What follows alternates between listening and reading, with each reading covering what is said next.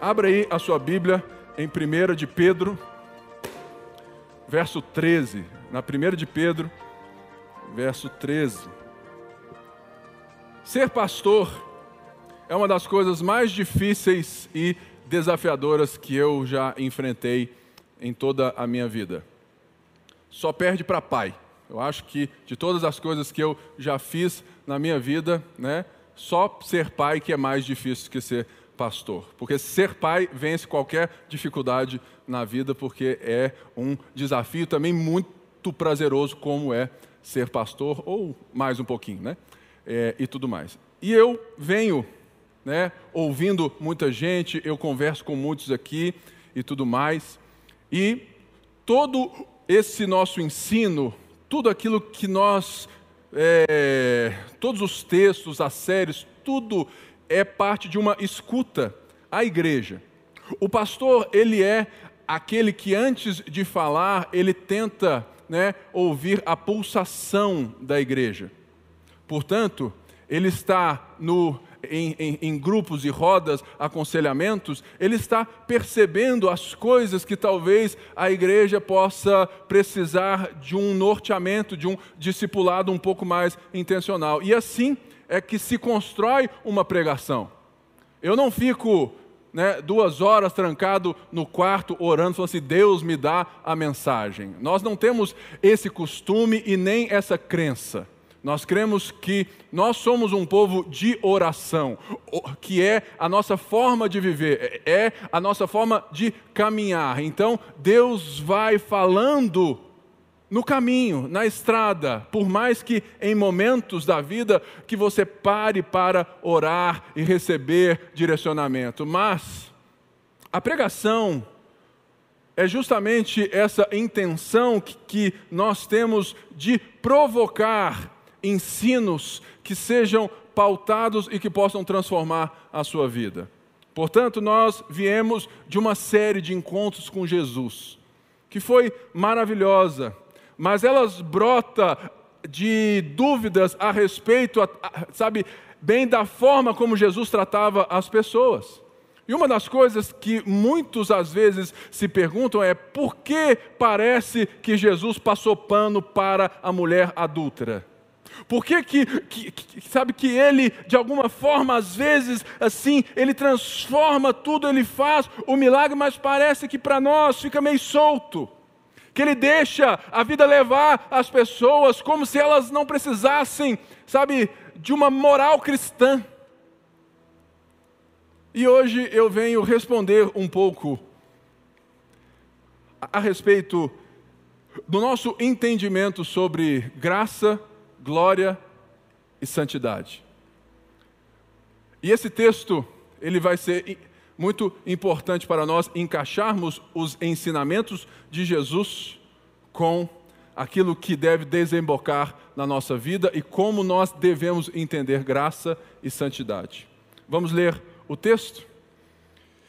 Portanto, estejam com a mente preparada, prontos para agir, a, prontos para. Volta aí Portanto, estejam com a mente preparada, prontos para agir, estejam alertas e coloquem toda a esperança na graça que lhes será dada quando Jesus Cristo for revelado. Como filhos obedientes, não se deixem amoldar pelos maus desejos de outrora, quando viviam na ignorância. Mas assim como é santo aquele que os chamou, sejam santos vocês também em tudo o que fizerem. Pois está escrito: sejam santos, porque eu sou santo. Uma das coisas que nós precisamos entender é que esse texto ele começa com uma palavra importantíssima na vida e no português. Portanto, o que, que ele está então concluindo com esse portanto? O que ele quer dizer que ele acabou de dizer? É justamente o texto que eu li na oração. Mas eu quero explicar para que nós venhamos a entender justamente o que, que Pedro está falando sobre santidade ao nos explicar o que aconteceu. Olha aí no verso 3 deste mesmo capítulo o que ele está dizendo. Olha, bendito seja o Deus e Pai do nosso Senhor Jesus Cristo. Conforme a sua grande misericórdia, ele nos regenerou, ele, ele nos regenerou para uma esperança viva por meio da ressurreição de Jesus Cristo dentre os mortos, para uma herança que jamais poderá perecer, macular-se ou perder seu valor. Herança guardada nos céus para vocês, que mediante a fé são protegidos pelo poder de Deus até chegar à salvação prestes a ser revelada no último dia. Pedro escreve essa carta a judeus dispersos, crentes dispersos na Turquia, hoje. Porque eles provavelmente estavam vindo, né, de sair de uma, sabe, de um, de um certo centro onde era normal aquela vida deles, mas agora eles estavam em cidades aonde era esperado deles, dentro de uma cultura do Império Romano, que eles tivessem um comportamento que a fé cristã dizia que eles não podiam ter mais como a adoração a César e a outros deuses. E por isso, por se comportarem de uma forma diferente por causa da sua fé em Jesus, eles estavam sendo retaliados por causa disso, perdendo emprego e várias coisas mais, até mesmo sendo mártires para a glória de Jesus. Portanto, o que nós precisamos entender que aquilo que Pedro vai nos falar tem tudo a ver com a palavra graça e glória. Porque em todos os capítulos que Pedro escreve a sua carta, ele vai falar da graça. E uma das coisas que nós precisamos entender é que essas duas palavras aqui, elas estão linkando toda a Bíblia. E nós precisamos entender que a santidade está totalmente exprimida como linha condutora dessas duas palavras. Portanto, quando Pedro escreve o que ele está escrevendo para que nós estejamos com a mente preparada, o que, que ele quer dizer? Deixa eu te contar uma história pessoal. O Henrique, meu filho de 10 anos, ele usa óculos. E a médica, ela disse que ele só precisava de óculos para a escola e para videogame. Beleza. Mas ele faz esporte, tênis. E tem um momento do jogo de tênis que a bola está do outro lado da quadra. E o grau dele é de longe, que eu não sei o nome porque eu não uso óculos. Ele não enxerga de longe. Que é o quê? Miopia. É, deve ser isso aí mesmo. Ou seja, ao ver os treinos e os jogos do Henrique, eu estava percebendo que quando o outro cara batia na bola, ele demorava para entender a profundidade da bola, se ela ia curta ou longa. E ele então tinha um tempo de reação muito lento. E como todo pai, ou talvez só eu que sou assim muito competitivo, eu ficava assim: vai na bola, menino! Tá vendo a bola não? Tem que ser mais rápido, mexe essa perna. Aí eu fui vendo assim: eu acho que esse menino não está enxergando a bola. Até que um dia eu fiz um teste para ele e falei assim: filho, como que você enxerga a bola de longe? Falou assim: ah, pai, é, eu vejo a bola meio que de vulto assim e tudo mais. Falei, ó, bota o óculos. Falei assim: ó, eu estou enxergando tudo. Aí, para não falar que eu mandei, né, eu levei ele de novo no médico. Falei: olha, é isso, isso e isso. E ele, eu, eu, eu acho que ele não está enxergando a bola. Aí a médica fez os negocinhos lá e falou assim: é. E por sinal, o grau dele aumentou. O que eu quero dizer com isso? Que o que Pedro acaba de falar sobre essa grande misericórdia, sobre essa esperança viva que nós fomos regenerados, que foi prenunciada pelos profetas, Pedro está dizendo que a graça e a glória tem tudo a ver com a nossa visão de perto e a nossa visão de longe. A graça é a manifestação de um Deus que se aproximou de nós porque nós estávamos mortos nossos pecados e delitos, e portanto, esse movimento de Deus para nos salvar e nos regenerar é um movimento gracioso. Portanto, é muito mais fácil você enxergar a graça somente com esse termo que nós achamos de salvação, e não enxergar a sua relação com a glória. Ou seja, porque quando eu entendo que a graça me alcançou, que eu fui salvo, muitas pessoas entendem que a graça só opera para a salvação da sua alma quando você for morar no céu. E a Bíblia, ela é totalmente contrária a essa ideia de ir morar no céu como um lugar distante, como um outro lugar. A Bíblia diz a respeito de um Deus gracioso, de um Deus que está se manifestando, se revelando pela sua graça, pela sua misericórdia, para redimir todas as coisas. Deus não está salvando almas, irmãos e irmãs. Deus está reconstruindo tudo. E por isso a graça é justamente esse fundamento que agora nós temos de perto. Essa certeza de que nós que estamos perdidos temos auxílio, mas a graça não é apenas um, sabe, um ponto inicial que se vai, que se perde quando eu começo a viver para Jesus. O que eu quero dizer é que se você não tem a visão de longe do futuro, você não vai entender o papel que a graça te faz para levar você até aquele dia. Muitas pessoas confundem achando que o Deus do Antigo Testamento é um Deus raivoso, um Deus que salva por obras, que se você sabe que se naquela época você cumprisse a lei, você seria salvo e agora é um Deus da graça. Não, irmãos. A Bíblia por si só já é um livro de graça que nos faz e que nos diz um movimento de Deus que se põe, segundo o próprio texto de Pedro, antes da fundação do mundo, a que se coloca em movimento a um mundo perdido, a um povo que não o quer. Portanto, a graça, ela não é apenas aquilo que nos coloca no céu nesse sentido, mas ela é aquilo que nos faz viver de uma maneira nova e que abre para nós uma visão do futuro. É a graça que cura a sua miopia e não o seu esforço. O problema é que a gente, quando introduz a palavra santidade, nós achamos que, que a graça fica de lado e agora eu preciso me esforçar cumprindo uma lista, um checklist evangélico para chegar lá. E olha só o que, que o texto está dizendo novamente. Portanto, estejam com a mente preparada. O portanto está dizendo que tudo isso que você está sendo né, mandado fazer, você está sendo exortado para viver, tem a ver com aquilo que Cristo fez primeiro. Então, não coloque a graça de lado, porque sem ela você não consegue fazer o esforço.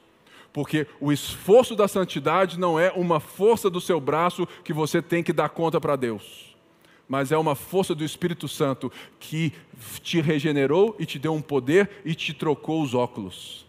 Porque a graça, ela aponta para a glória, mas não existe glória se você não iniciar a caminhada e, e, e andar nela toda pela graça. É por isso que ele está dizendo aqui: estejam com a mente preparada. O que, que ele quer dizer? Naquela época, as vestes, elas vinham até aqui assim. E se você não tivesse como prender as suas vestes, você tinha uma mobilidade reduzida. Pedro está dizendo, cingindo os lombos com entendimento.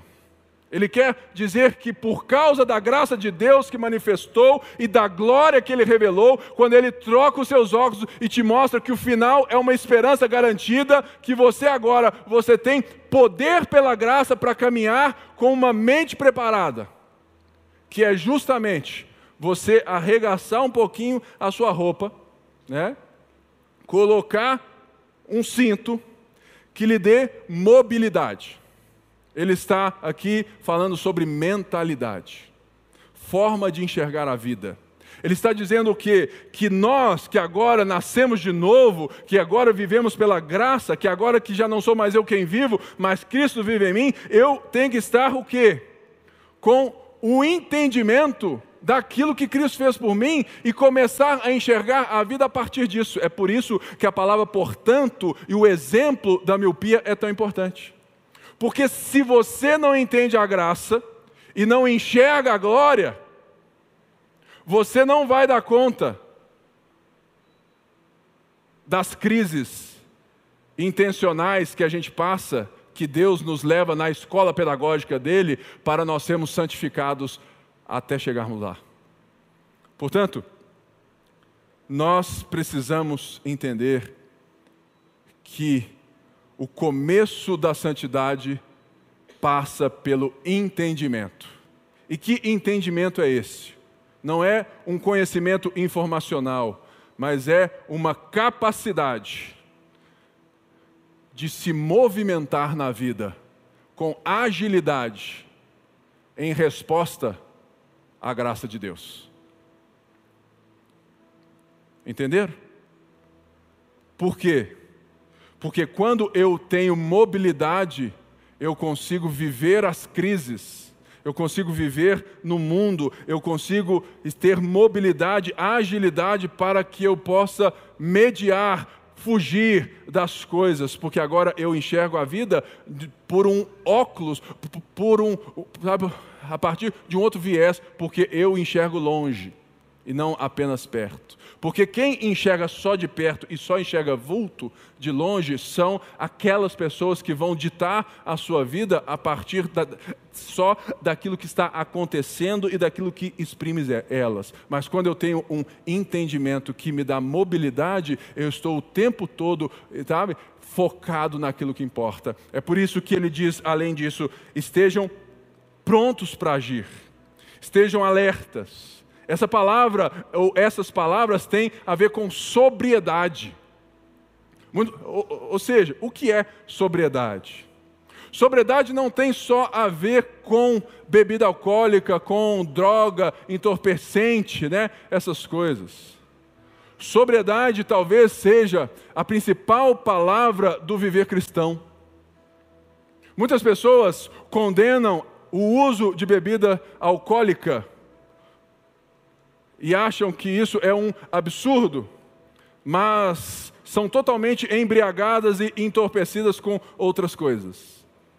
Ou seja, a santidade não é o não posso ou posso. A santidade é uma sobriedade que eu tenho, que eu tenho a capacidade de escolher sem ser dominado.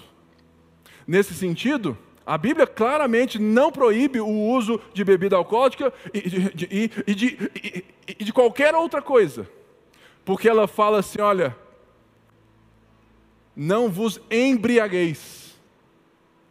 No sentido de que, que a vida cristã, a vida da graça de Deus, sabe, quando nós nascemos de novo, nós temos a capacidade, por Deus, de estarmos sóbrios na vida. A sobriedade é como Michael Jordan, Dada Maravilha e o Beija-Flor. Lembre-se que o beija-flor, ele fica parado no ar, não fica? E come. Ele para no tempo. Michael Jordan, se você não sabe quem é, é o maior atleta de basquete de todos os tempos. Jogava demais. Ele subia e era a impressão que dava é que ele parava no ar, analisava as mãos e escolhia onde enterrava. Ele tinha uma sobriedade do momento, da circunstância, da ação. E o Dadá Maravilha, se você não conhece, é que você não gosta de futebol. Dadá Maravilha subia na área de preto e branco e ele parava no ar ele olhava os zagueiros azuis e ele escolhia o canto e ele ouvia caixa. Ele parava no ar. Ou seja, a sobriedade é a nossa capacidade em Deus de conseguirmos, no, sabe, no meio da perseguição, no meio da, sabe, da tensão da vida, no meio das emoções, das guerras, é a nossa capacidade que nós temos de como se dar pausa e conseguir não ser afetado tamanho que eu posso decidir com entendimento e não com as emoções. Aí você fala assim: é, acho que santidade é um pouquinho mais difícil. Mas veja só, o portanto muda a nossa perspectiva. Porque ele está dizendo que Jesus fez algo por nós, que vai nos levar a viver dessa maneira. Então, portanto, vamos ter esse entendimento, essa mentalidade, vamos estar alertas, prontos para agir. E ele fala assim: coloquem toda a esperança na graça que lhe será dada quando Jesus for revelado. Ele mais uma vez traz a coisa para o fundamento. Falou assim: olha, façam isso, façam aquilo, façam aquilo, estejam prontos, estejam alertas. Mas, coloquem a esperança. O que, que ele quer dizer? Saiba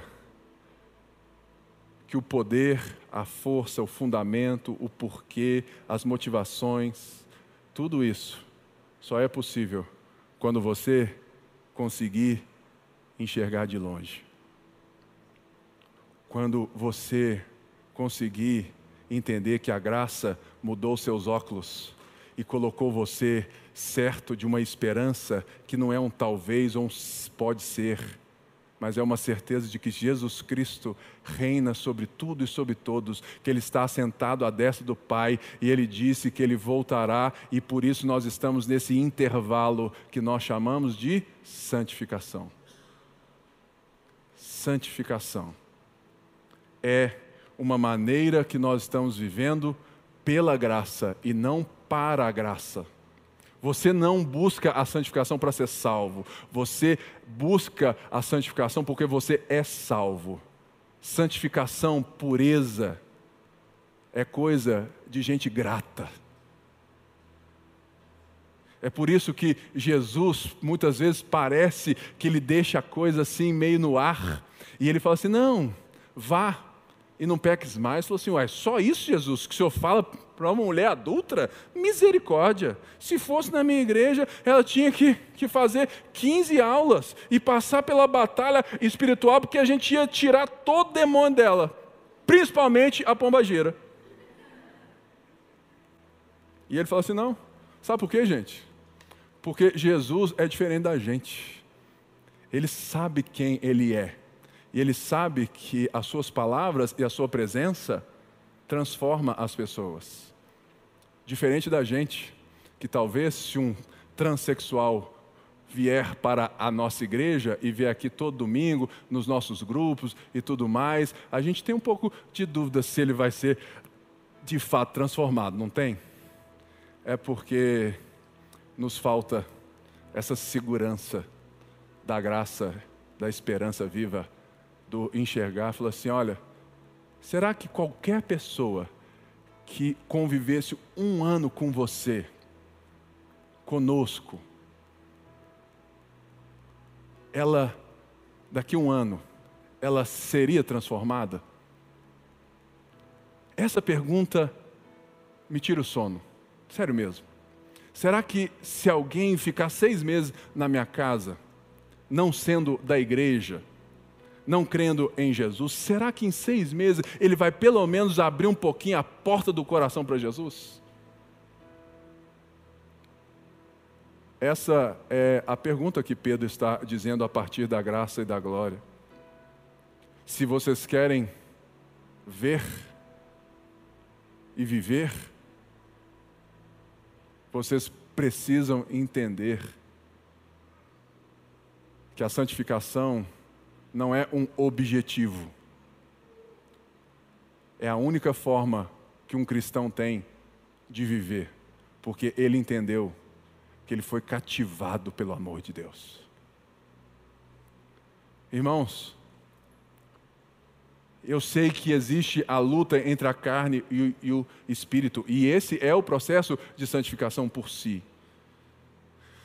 Mas o que nós precisamos corrigir na nossa rota talvez não seja esse desejo de ser mais santo, porque talvez todo mundo aqui tenha, mas é justamente, sabe, o porquê dessa jornada e o que impulsiona essa jornada, que é a graça de Deus e a visão da glória.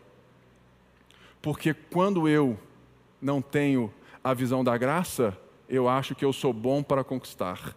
E quando eu não tenho a visão da glória, eu acho que a graça nunca vai me fazer capaz de chegar lá. Portanto, eu perco. E eu começo sem a visão da glória, eu começo a ver glória em outras coisas, porque eu não tenho um parâmetro.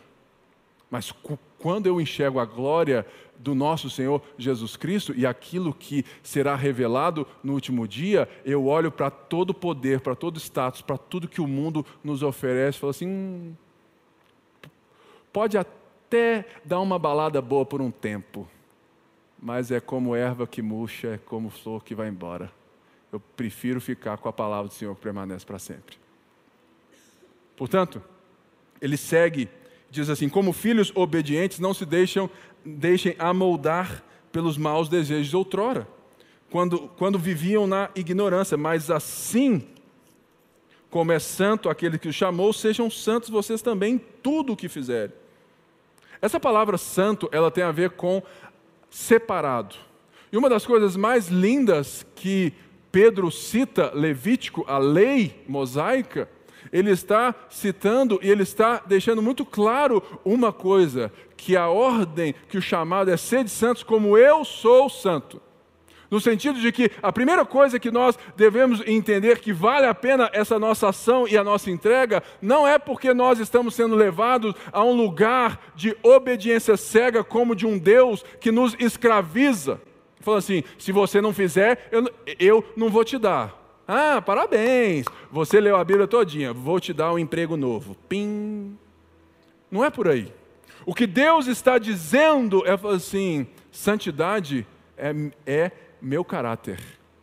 Eu estou te resgatando, eu te resgatei, eu me aproximei por você, eu estou estendendo a minha graça, eu estou reconstruindo tudo, não porque eu quero você como o meu escravo, eu quero você como um filho obediente, um filho amado. Eu quero renovar em você a forma como eu te criei, a minha imagem e semelhança. Porque eu olho para você e eu não me vejo. E agora que eu me aproximei de você, eu posso te ver e você pode me ver. Portanto, ao me ver, você pode querer ser como eu.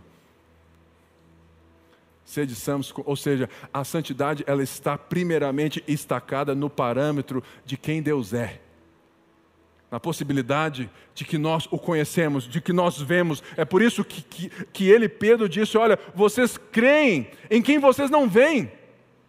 Isso é maravilhoso, porque vocês têm uma fé a partir de um relato das Escrituras que revela a Deus, vocês nunca viram Jesus. Mas mesmo assim vocês se movem em fé, estando preparados, com uma mentalidade diferente, vocês estão buscando a santidade. Meu irmão, santidade é coisa de gente grata. Falou assim: puxa vida, eu fui salvo de tão grande coisa. Eu fui tirado de um mundo, eu fui, sabe, regenerado, eu nasci de novo. Como não querer ser como Ele é? Mas não. Você fica achando que santidade é uma ordem de um Deus carrasco que quer que você se torne justamente porque, porque tem que ser. Não. Eu não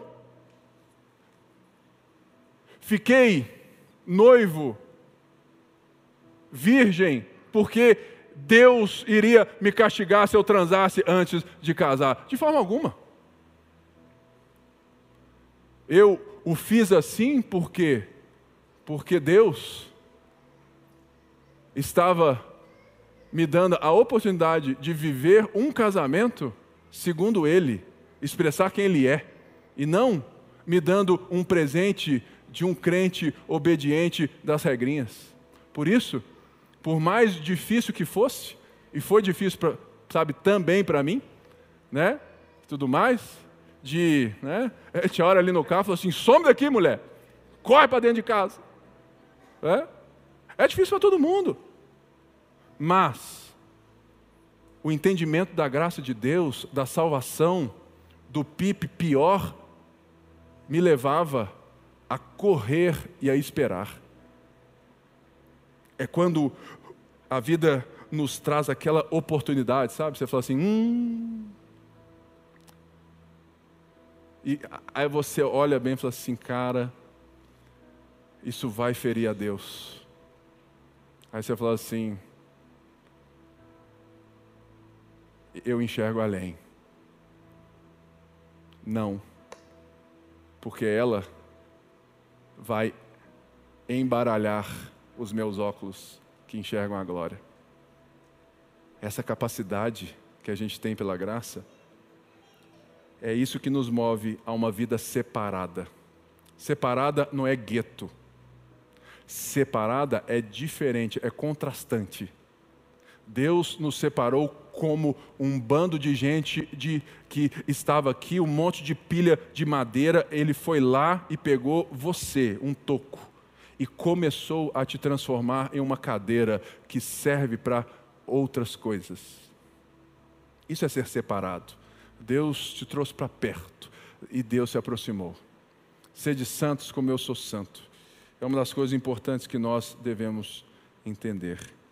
E ele diz assim no verso 17: Uma vez que vocês chamam Pai aquele que julga imparcialmente as obras de cada um, portem-se com temor durante a jornada terrena de vocês.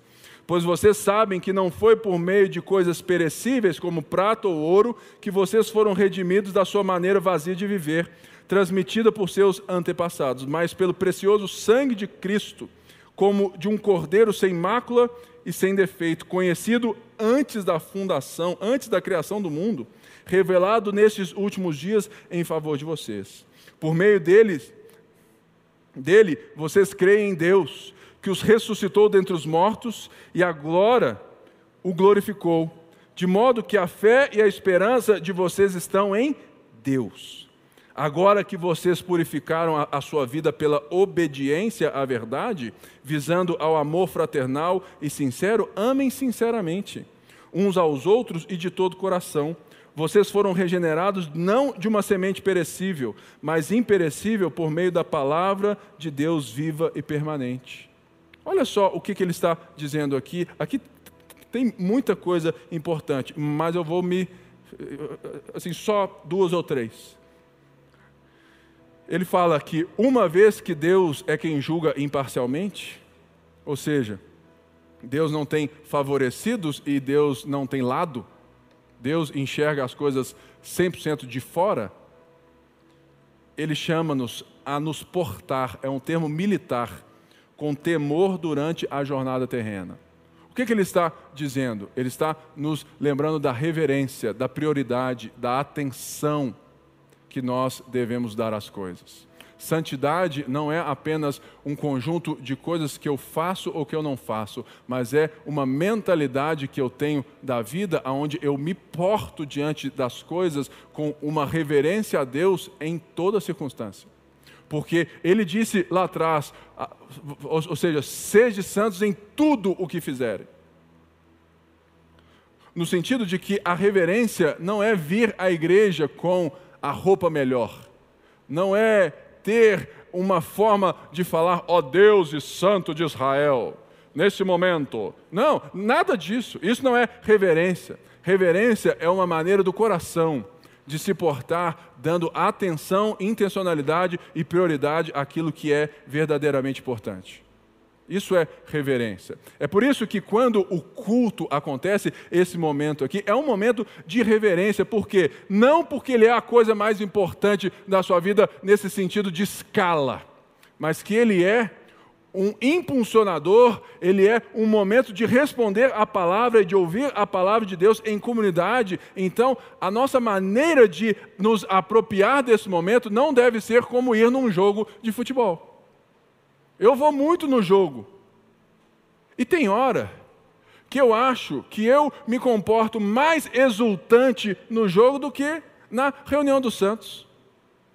Que eu dou mais atenção né, ao time do galo do que às palavras, às músicas. Por quê? Porque ali é entretenimento. Eu não preciso fazer nada para ser cativado. Aqui é entendimento. Eu preciso estar disposto a colocar a minha atenção em, eu preciso estar o tempo todo ligado, eu preciso estar com a mentalidade, eu preciso estar alerta, porque eu sei que vai ter tudo para me tirar desse lugar. Reverência é um respeito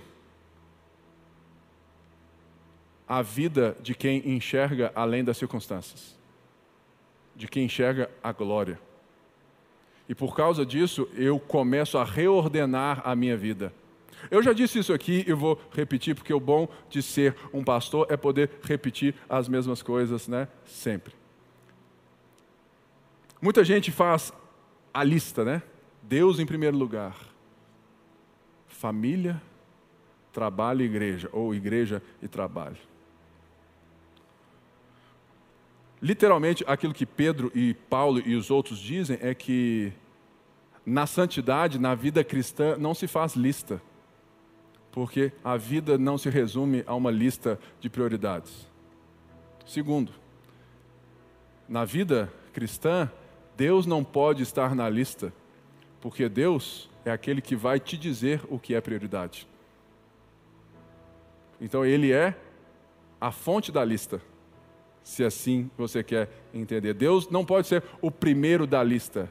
Deus é o que vai re, rearranjar os amores que você faz a tal lista. Ele vai pela graça e nesse caminho da santidade, ele vai com os óculos, ele vai mudando o seu grau para que você veja o quanto você tem que amar cada coisa e amando da maneira correta. Ele vai mudando, ele vai, sabe, sendo esse esse Deus que vai colocando um amor a um time, um amor a um filho, sabe, na compensação correta ao amor dele. Por isso, a santidade é esse movimento, né? Igual faz no carro. É um balanceamento das rodas. Ele tem que estar equilibrado, porque senão você solta o carro e vai para cá solta o carro e vai para lá. É o Espírito Santo balanceando os nossos corações enquanto a gente está pronto na mobilidade, em todas as coisas. Então, portar-se em temor não é com medo, mas é na certeza, na confiança de que a nossa vida tem um dono, tem um Senhor, porque Ele disse aqui que nós devemos amar sinceramente só é possível amarmos sinceramente, ou seja, sem cera, sem, sem blá blá blá, sem aquela certa, né? Sabe aquele, sabe assim, jeito malemolente, tudo mais, que, que finge que é, mas não é sem cera, é sem se preocupar em ser reconhecido ou em reconhecer, é amar porque você sabe que você é amado, você está seguro e você está na sua jornada, então você pode doar para as pessoas sem precisar receber algo delas, porque você já tem de Deus a fonte e confia que, que, que Deus vai providenciar dos outros aquilo que você precisa. Difícil isso, né? Leva toda uma vida, pode ficar tranquilo. Por isso, é, é, essa é a jornada que só é possibilitada pela graça e com um entendimento do que é verdadeiramente a glória. E ele diz algo aqui para que eu feche. No verso 24, fala assim: Pois toda a humanidade é como a relva e toda a sua glória como a flor da relva. A relva murcha e cai a sua flor, mas a palavra do Senhor permanece para sempre. Ele está aqui citando Isaías, quando diz daquilo que Deus está fazendo a partir do servo sofredor. E ele está mostrando que os impérios que vêm e vão, eles são transitórios.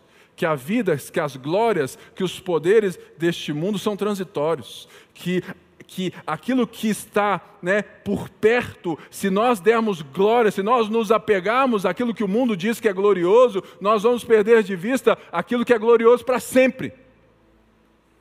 E ele está apontando que, falando que o servo sofredor, que o Messias iria fazer com que isso virasse de cabeça para baixo, e junto com Jeremias, ele promete dar a nós um coração de carne e não de pedra. Nesse sentido, o que é a palavra que permanece para sempre?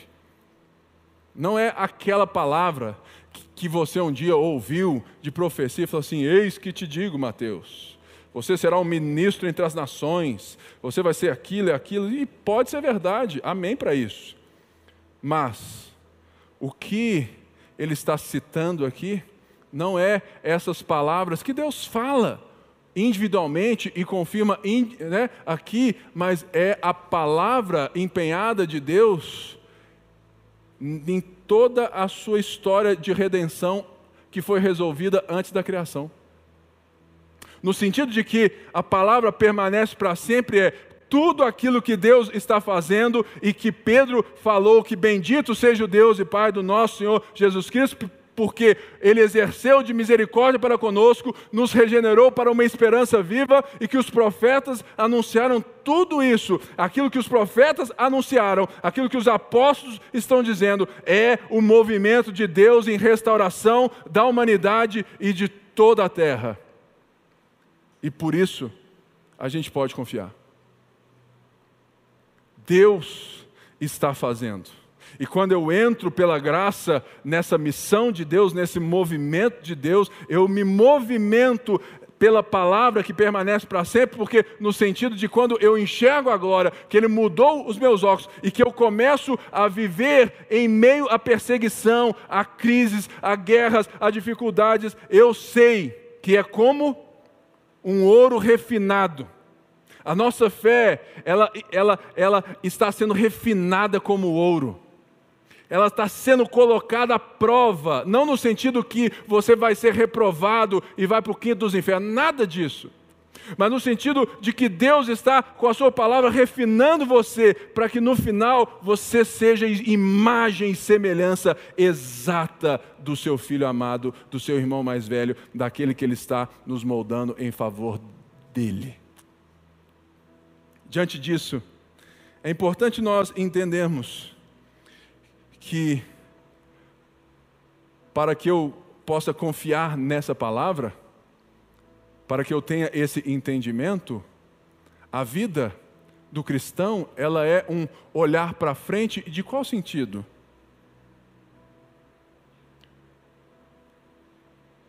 Não é de um ir num monte alto e olhar a beleza de Deus. Falar assim, olha o que Deus criou é maravilhoso. Não.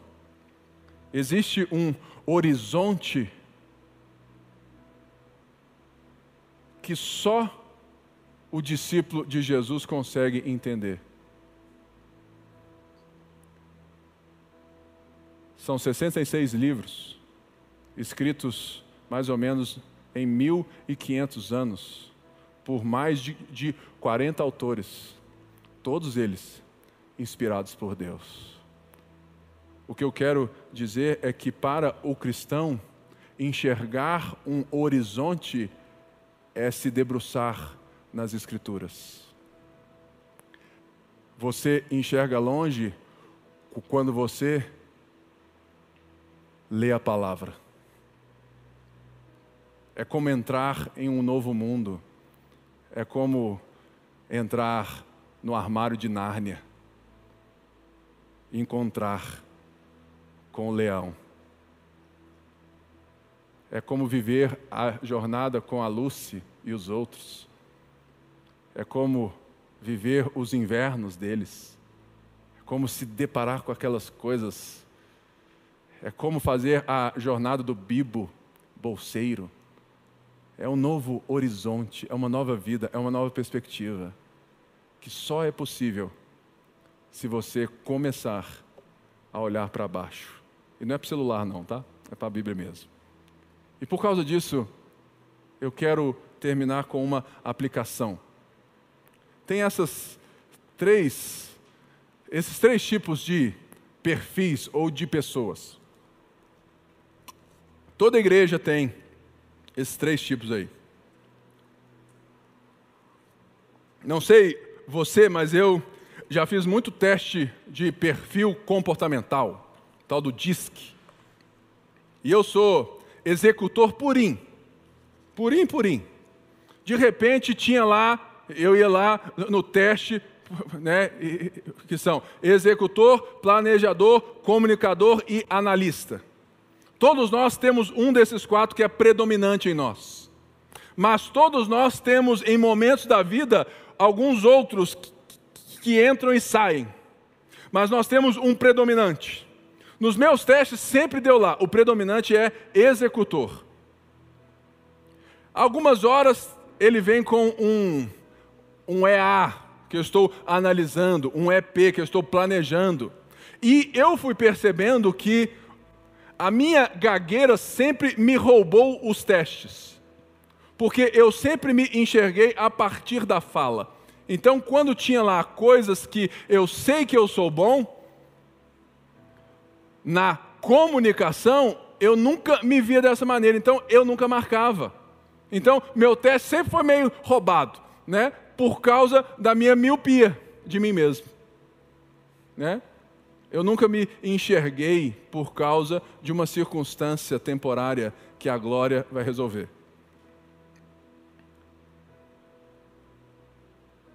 Imagine esses três perfis, né? Como se fosse esse teste. Tem o discípulo, o religioso e o cliente. Deixa eu fazer alguma pergunta para você aqui. Pergunta que o Bruno hoje me fez, então eu vou repassar para você. Você que é pai, chega na pontezinha, chega na ponte, tem uma fila danada para você colocar seu filho lá em cima, chega lá em cima, você não sabe muito o que, que, que rola e tudo mais. Aí, de repente, o culto está bom aqui, você está louvando, bem dizendo, aparece lá em cima pai tal, favor comparecer a pontezinha. Ele fala, não é possível, eu deixei meu filho lá para vocês cuidarem, para eu ficar em paz no culto, e ele fica lá chorando. Deixa ele chorar aí, meu filho, dá um jeito do menino. Se você tem essa reação ou pensa assim, você já pode pôr aí 50% de cliente no seu perfil. Porque você enxerga a vida cristã como um consumo. Outra pergunta.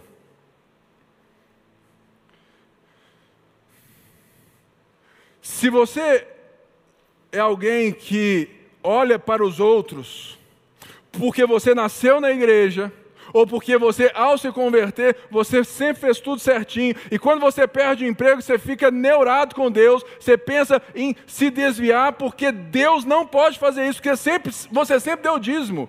E o pastor mesmo disse para você fazer prova disso se você desse o dízimo, e se você desse, você ia receber mil vezes mais, e nunca aconteceu, e você continua acreditando naquele pastor.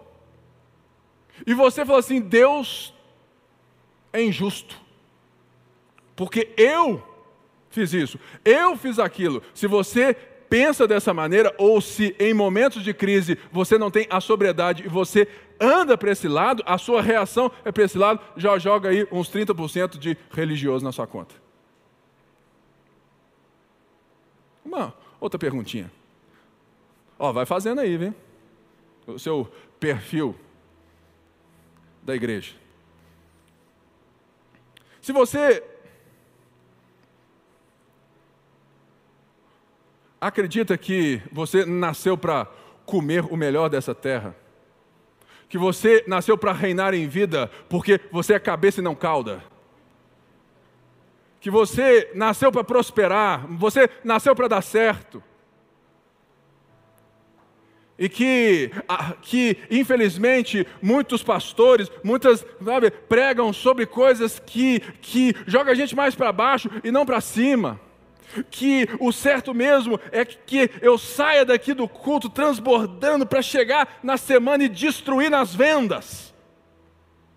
E Deus vai fazer acontecer, e eu vou conseguir construir os meus sonhos.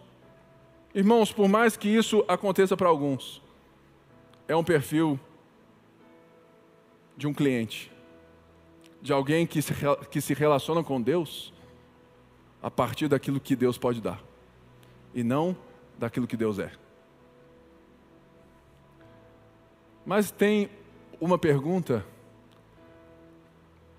que eu creio que todo mundo aqui vai ganhar um, um 10. Se você, ao ver a guerra da Rússia e da Ucrânia,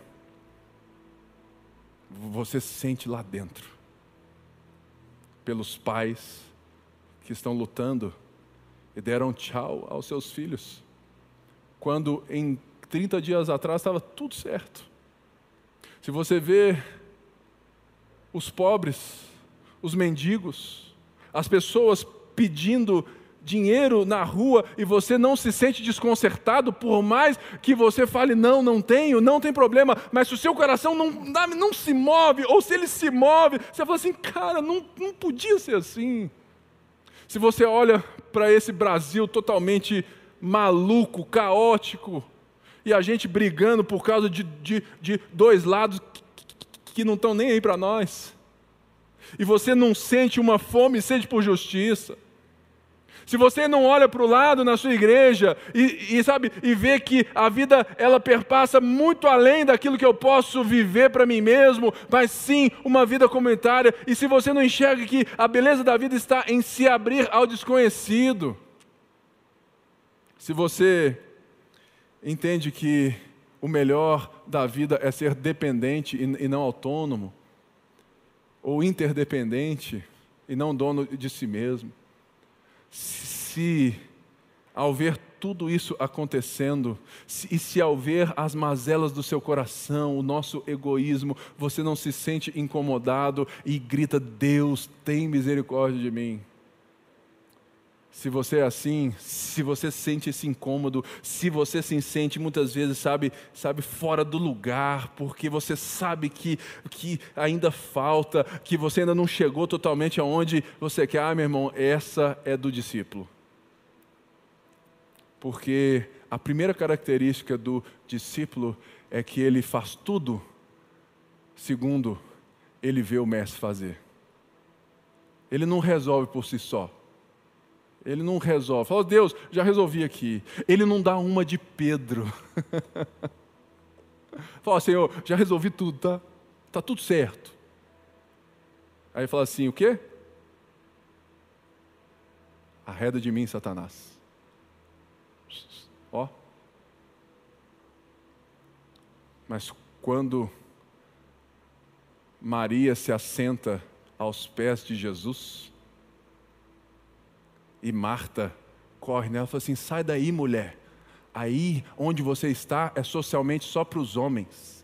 Aí não é o seu lugar, o seu lugar na casa é outro, porque o lugar das mulheres era outro, o seu lugar é perto de mim, servindo esse povo aí, deixa eles aprendendo com Jesus, esse não é o nosso lugar. E Jesus fala assim: Maria escolheu a melhor parte, ela pode permanecer quebrando as regras sociais dos lugares masculinos, é porque ela está aqui como uma discípula para aprender de mim. Se você tem esse coração, querido, lasca um desão no seu perfil e vamos junto. Aí você fala assim, Pipe, eu preciso pensar sobre isso. E é essa a, a reflexão que eu quero dar para essa semana. Dever de casa para vocês. Eu quero que todos orem a respeito disso. Porque todos nós temos esses três perfis em nós. Todos nós. Mas a pergunta não é se você tem ou se você não tem. A pergunta que eu faço hoje é qual é o dominante. E se você falar assim, Pipe, eu vou confessar. Eu acho que o meu é o cliente.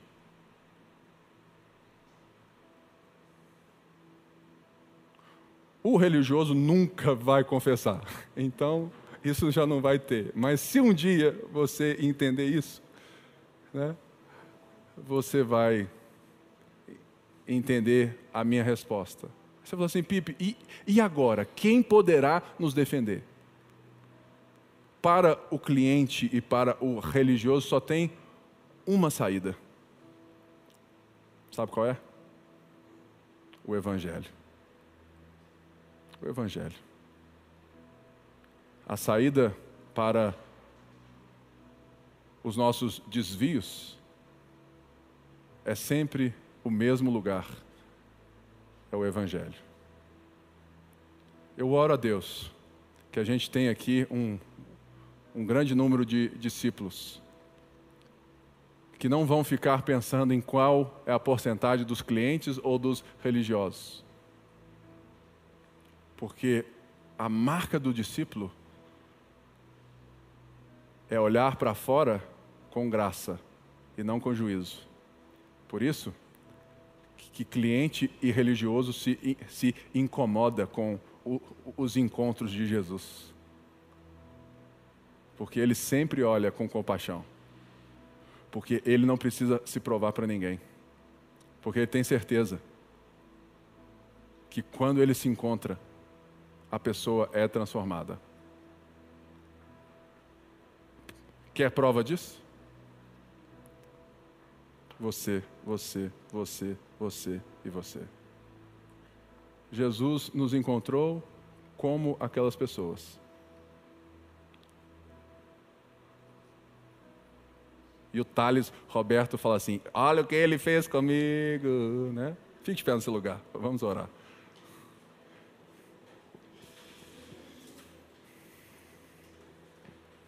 Semana que vem eu vou cobrar o para casa, hein?